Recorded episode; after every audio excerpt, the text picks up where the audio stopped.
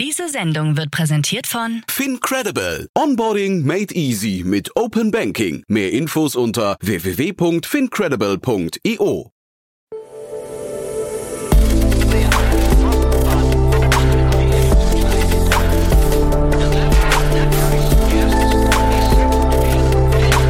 Startup Insider Daily. Investments und Exits.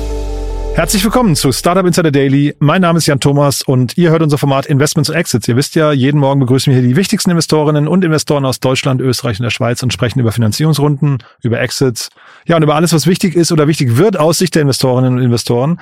Heute zu Gast ist Jenny Dreier von EcoT Ventures und ja, wir haben eigentlich, ich glaube, das Thema der Stunde besprochen. Wir haben im Prinzip über AI gesprochen, über die möglicherweise größte Runde, die sich anbahnt im Bereich AI, glaube ich zumindest, oder auf der anderen Seite die Chance, dass das Unternehmen gar nicht mehr finanzierbar sein könnte und möglicherweise vor dem aussteht. Also ein krasser emotionaler Spagat, den habe ich besprochen, wie gesagt, jetzt mit Jenny Dreier von EcoT Ventures. Werbung. Sei dabei beim HTGF Family Day am 11. und 12. Juni in der Station Berlin. Für zwei Tage voller Inspiration und Business. Tauche ein in ein einzigartiges Netzwerkerlebnis mit bis zu 1500 Teilnehmenden. Erkunde das innovative Seed- und Later-Stage-Portfolio des Hightech Gründerfonds. Lass dich vom vielseitigen Programm inspirieren und knüpfe wertvolle Kontakte. Sichere dir jetzt dein Ticket. Mehr Informationen findest du unter www.family-day-htgf startup.de. Startup Insider Daily. Investments und Exits. Ja, ich freue mich sehr. Jenny Dreier heute wieder zu Gast von Equity Ventures. Hallo Jenny. Hallo Jan, danke, dass ich wieder dabei sein darf. Ja, super, dass wir wieder sprechen. Und ähm, cooles Thema hast du heute mitgebracht. Wir haben gesagt, wir reden über ein Thema relativ lange, aber ich habe gestern mit Otto auch über euch gesprochen. Da haben wir äh, wahrscheinlich ein bisschen vorgegriffen. Ne? Da gab es auch ein tolles, tolles Announcement für euch. Ja, genau. Ähm, wir haben unser, unsere ja, letzte äh, Addition zum Portfolio announced äh, mit Kota, eine irische Firma, die ähm, also Benefits für Unternehmen auf eine Plattform bringt und über APIs connected. Eine relativ frühe Runde für unseren Geschmack, eine 5 Millionen äh, Euro Seed-Runde, die wir da geleitet haben. Ähm, aber schön, dass ihr das schon gecovert habt, da brauche ich da gar nicht mehr viel zu sagen. Ja, Otto war ganz begeistert. Wir waren eigentlich beide ganz angetan. Ähm, gab so ein paar sag mal, Fragezeichen noch, aber ich glaube, die haben einen sehr cleveren äh, Weg gefunden, das zu distribuieren. Ne? Ist ja so B2B2C mit irgendwie API-Anbindungen, Personio und sowas lassen sich Huckepack nehmen, Bamboo HR und so. Klang schon irgendwie sehr durchdacht, fand ich. Ähm, genau, ein sehr, sehr offenes äh, Ökosystem, was glaube ich ähm, gerade für das Thema sehr spannend ist, weil das ähm, die Landschaft an Benefits und an HR-Systemen und, und an ähm, verschiedenen Spielern, die da beteiligt sind, glaube ich, sehr, sehr komplex ist. Und das Gründerteam, das sind äh, wirklich äh, ja, Execution Machines, haben wir sie intern genannt, die viel Erfahrung mitbringen aus äh, B2B und B2C ähm, von Bolt und, Fli äh, und Wayflyer und Flipdish und Co. Ähm, ich glaube, die werden das gut hinkriegen. Sehr cool. Wir verlinken mal den Podcast von gestern nochmal hier in den Show Notes und dann würde ich sagen, wir steigen in das Thema der Stunde ein. Da hast du echt ein, also ein tolles Händchen gehabt, finde ich, denn darüber zu reden macht bestimmt Spaß. Ne? Bin sehr gespannt auf deinen Blick darauf. Ja, absolut, finde ich auch. Und ähm, gefühlt gibt es da auch jede Woche ähm, was Neues zu dem ganzen Thema Large Language Models. Und konkret ähm, wollen wir heute über Mistral sprechen, ähm, die so als europäische Antwort auf OpenAI gehandelt werden. Mhm. Und da gibt's Gerüchte und das finde ich so spannend, weil vor ein paar Tagen erst haben wir andere Gerüchte, äh, also es gibt jetzt Gerüchte über eine Finanzierungsrunde, vor ein paar Tagen war es noch die Gerüchte, dass das Unternehmen möglicherweise vor dem aussteht, weil ja dieser AI-Act, glaube ich, europaweit, ne, dass der das irgendwie gefährden könnte, das Unternehmen. Finde ich ganz spannende Gratwanderung. Möchte ich auch nicht in den Schuhen des Gründers stecken. Ja, absolut. Also ich glaube, vielleicht noch mal zwei Schritte zurück für die Leute, die Mistral noch nicht äh, so in der Tiefe kennen.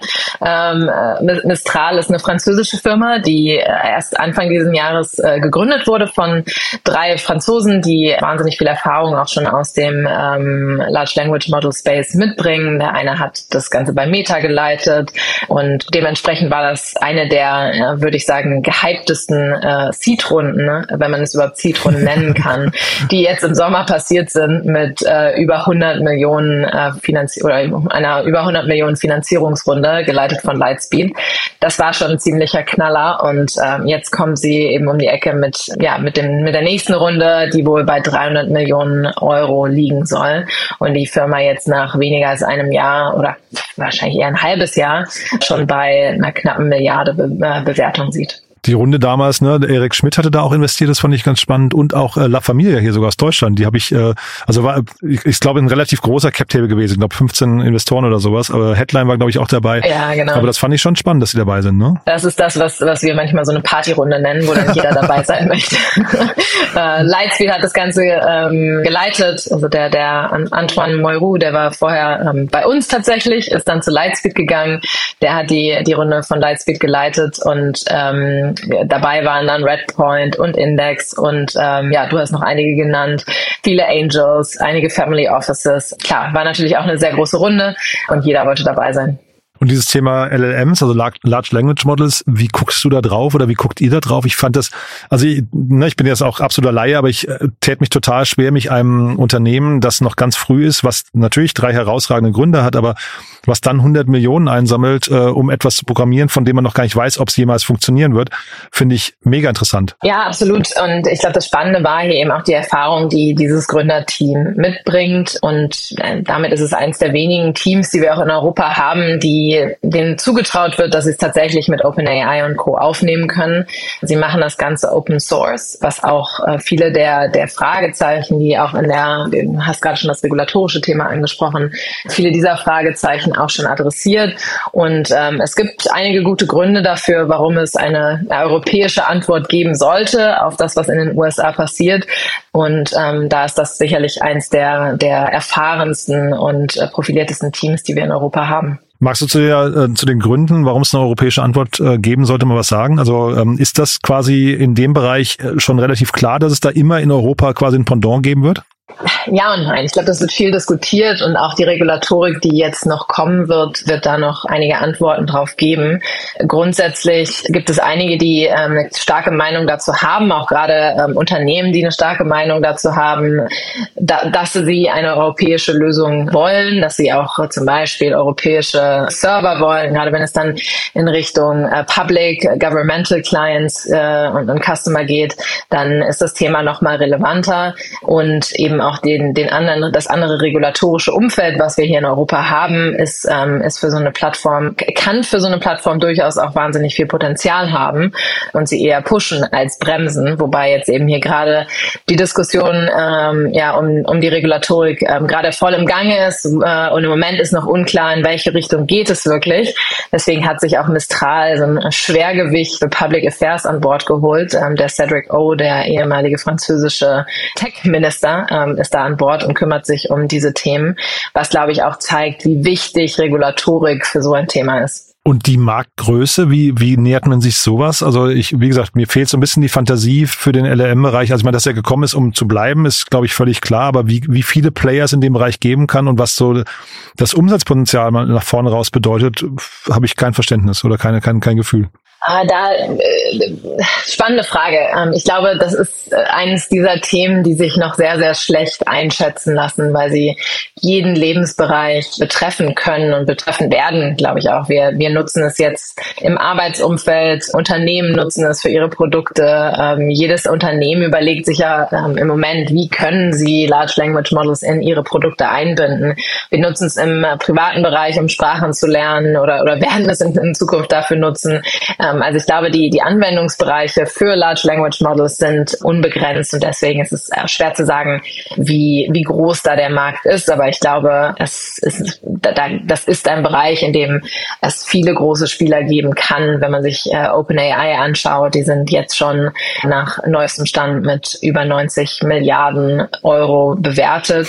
Und ähm, das zeigt, glaube ich, auch schon, ja, klar, ein Teil davon ist sicherlich auch ein Hype, aber da steckt auch sehr, sehr viel Umsatzpotenzial drin. Und glaubt ihr oder glaubst du, dass das nach vorne raus, dass es dann eben LLMs für jeden verschiedenen Anwendungscase gibt? Also dass quasi das, was jetzt zum Beispiel bei Copilot drin ist, ähm, also GitHub, ein anderes LLM sein könnte als eins, das zum Beispiel im medizinischen Bereich eine Rolle spielt? Ich glaube, dass die Anzahl dieser Foundational uh, Models gar nicht so hoch sein muss, weil mhm. die Modelle, die gebaut werden, die sind, die, die können auf ganz viele unterschiedliche Bereiche angewendet werden und müssen natürlich leicht angepasst werden, andere Interfaces bekommen, äh, gegebenenfalls nochmal mit anderen Datensätzen angereichert werden. Aber grundsätzlich braucht es dann nicht für jeden Bereich ein eigenes LLM. Also ich glaube, es gibt viele Unternehmen, die jetzt auch so an Beratungen äh, rantreten und sagen, wir brauchen jetzt unser eigenes LLM. Ich, ich glaube, den meisten wird dann davon abgeraten, würde ich mhm. zumindest hoffen, weil das macht, das macht so keinen Sinn. Wichtig ist natürlich, das Ganze für seine Zwecke ähm, anzureichern oder, oder anzupassen und, und die Interfaces zu bauen. Aber diese Foundational Models, wie es auch Mistral baut, sind, ähm, die, die braucht es nicht unendlich. Und in diesen Bereichen, das sieht man ja bei OpenAI, es sind immer große Investments, die auch das Unternehmen selbst tätigen muss, ne? in Serverfarm und so weiter. Also man hat einen großen Kostenblock, bis man überhaupt mal an den Punkt kommt, wo man vielleicht schwarze Zahlen schreiben kann. Ne? Das, das heißt, da brauchst du ja auch Investoren, die den Weg mitgehen möchten. Genau, und ich glaube, das erklärt auch den äh, großen Cap-Table und die Tatsache, dass wir jetzt innerhalb von äh, einem Jahr oder von, ja, wie gesagt, einem halben Jahr eher ähm, schon die nächste so große Runde angehen. Denn äh, ja, man sieht es auch bei OpenAI, da wurde wahnsinnig viel investiert, bevor sie wirklich mit, äh, mit dem, mit, mit ja, ChatGPT so an den Markt gegangen sind in der Breite. Dazu, dazu braucht es einiges, bis es wirklich gut genug ist. Und ähm, da muss Mistral jetzt auch erstmal einiges an Zeit aufholen, äh, die natürlich Modelle wie OpenAI ihnen voraus sind. Und dieses Aufholen, das wäre eine andere Frage noch, ist das überhaupt möglich? Ich meine, OpenAI habe ich geguckt, ist äh, 20, also Ende 2015 gegründet worden. Das heißt, die haben dann irgendwie, ich weiß nicht, sieben Jahre Vorsprung. Ist das, ja. ist das überhaupt machbar oder werden einfach jetzt, äh, bauen jetzt quasi neue Unternehmen dann schon wieder auf den Erfahrungen von alten MMLs auf? Also jetzt die Jungs hier von Meta und, und Google zum Beispiel haben das vielleicht schon mal gemacht, wissen, sind dafür jetzt in der Zukunft doppelt oder dreimal so schnell wie früher. Ähm, wie ist da dein Blick drauf? Ja, absolut. Ich glaube, da ähm, kann auf den, auf den Learnings, auf den Erfahrungen von sowohl ihren eigenen Projekten, an denen sie vorher gearbeitet haben, als auch von den anderen Projekten, die so am Markt verfügbar sind, äh, da, darauf kann aufgebaut und gelernt genannt werden. Deswegen denke ich schon, dass sie jetzt deutlich schneller zu einem finalen oder einem, marktreifen Produkt kommen werden und es jetzt nicht wie bei OpenAI sieben Jahre dauert. Nichtsdestotrotz, ja, da muss investiert werden. Es braucht ein Team. Bis jetzt sind es äh, 20 Leute, die daran arbeiten bei Mistral. Also es ist immer noch ein ganz kleines Team. Da werden sie sicherlich einige Engineers noch hinzufügen. Äh, du hast die Serverfarm angesprochen. Da gibt es, ähm, gibt es auf jeden Fall einiges noch an, an, an Investment, was da zu tun ist, um dahin zu kommen, wo heute OpenAI steht. Und apropos Investment, also ich glaube, es ist jetzt noch unklar wirklich, wer da jetzt investiert. Also das sind ja noch Gerüchte, ne? die Information hat das geleakt, ähm, aber glaube ich nicht klar gesagt, wer, wer investieren wird. Andresen Horowitz ist im Gespräch, weil die angeblich auf der Suche sind. Ist, ist das in der VC-Branche so, dass, dass man irgendwie auch so rausruft in den Markt und sagt, hey, wir suchen eigentlich gerade einen LLM?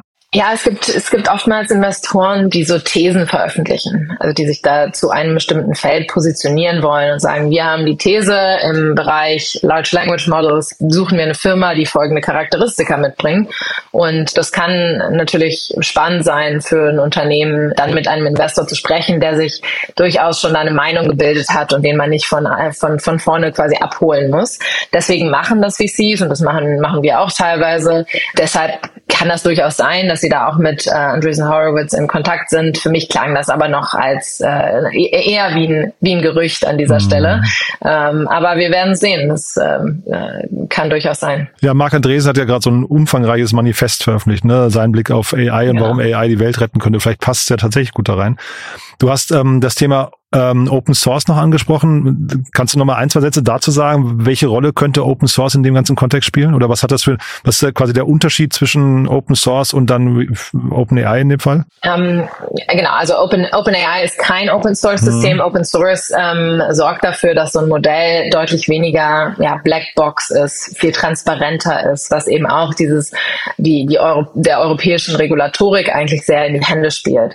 Ähm, das heißt, da ist auch die Anforderung Anforderungen, die die europäische Regulatorik hat, ähm, äh, kann, kann durchaus positiv sein, um hier so ein offenes Ökosystem darzustellen. Deswegen ist das, ist das durchaus, durchaus ein relevanter Differenzierungspunkt zwischen den US-Modellen und, und diesem europäischen Modell.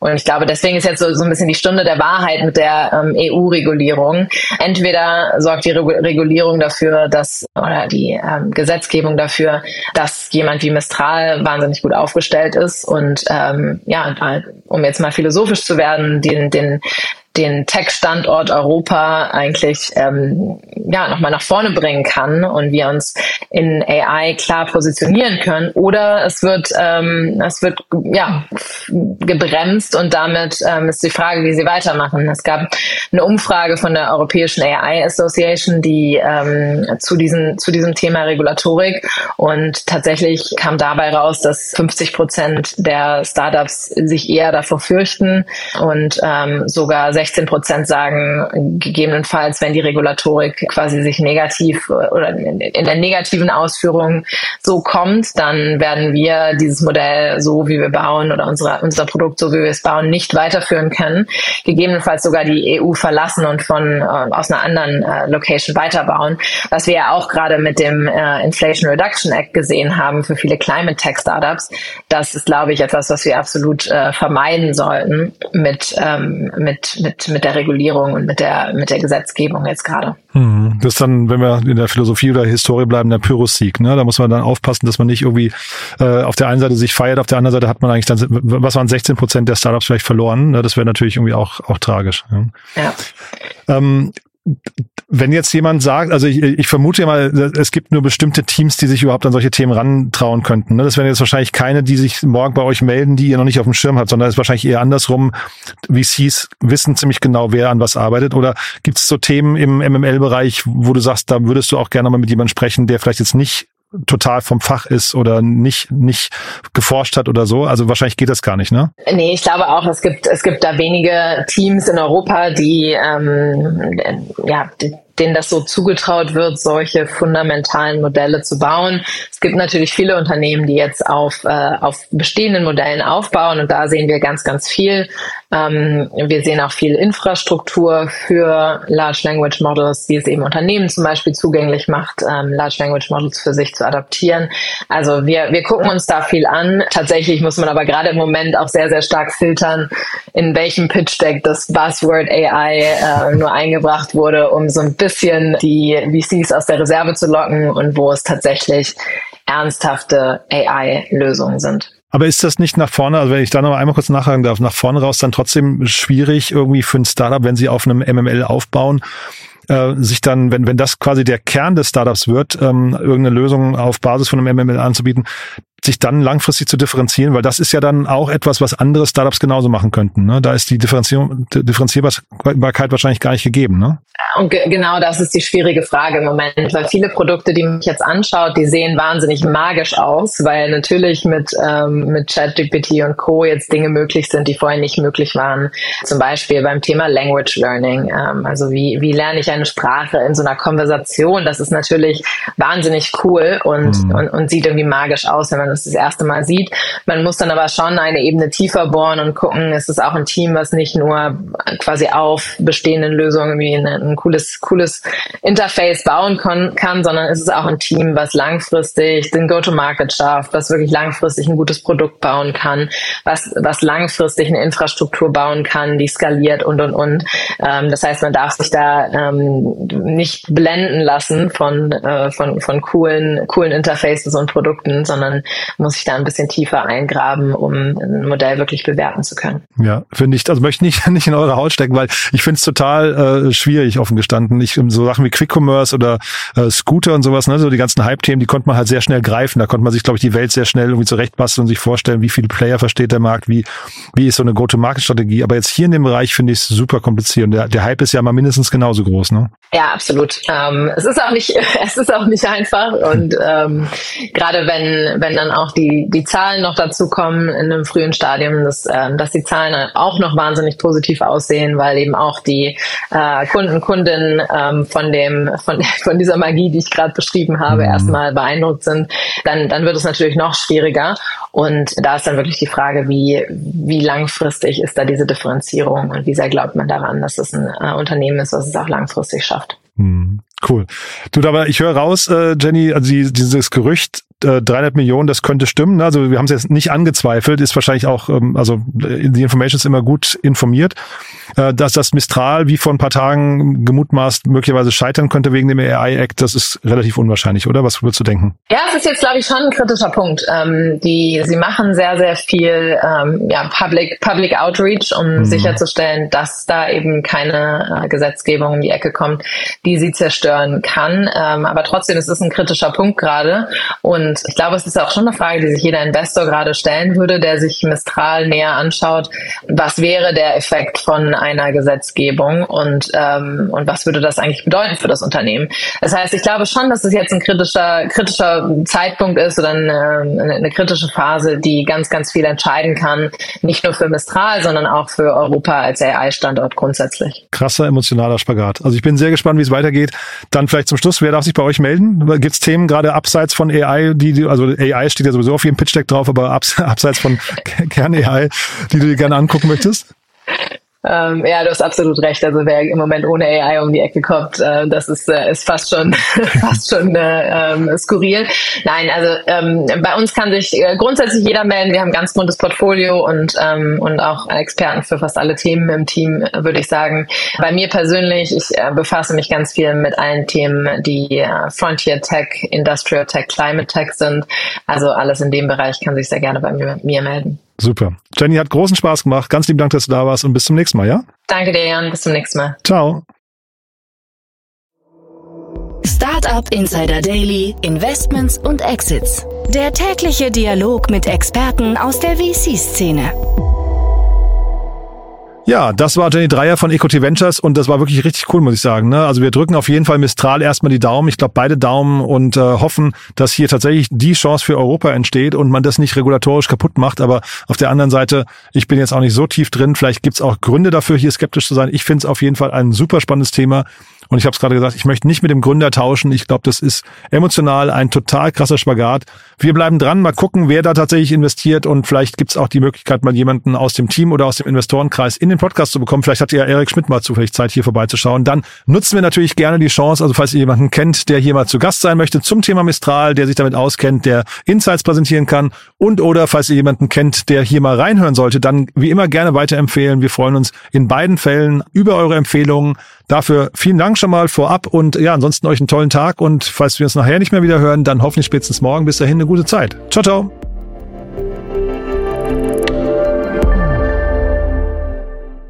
Diese Sendung wurde präsentiert von Fincredible. Onboarding made easy mit Open Banking. Mehr Infos unter www.fincredible.io.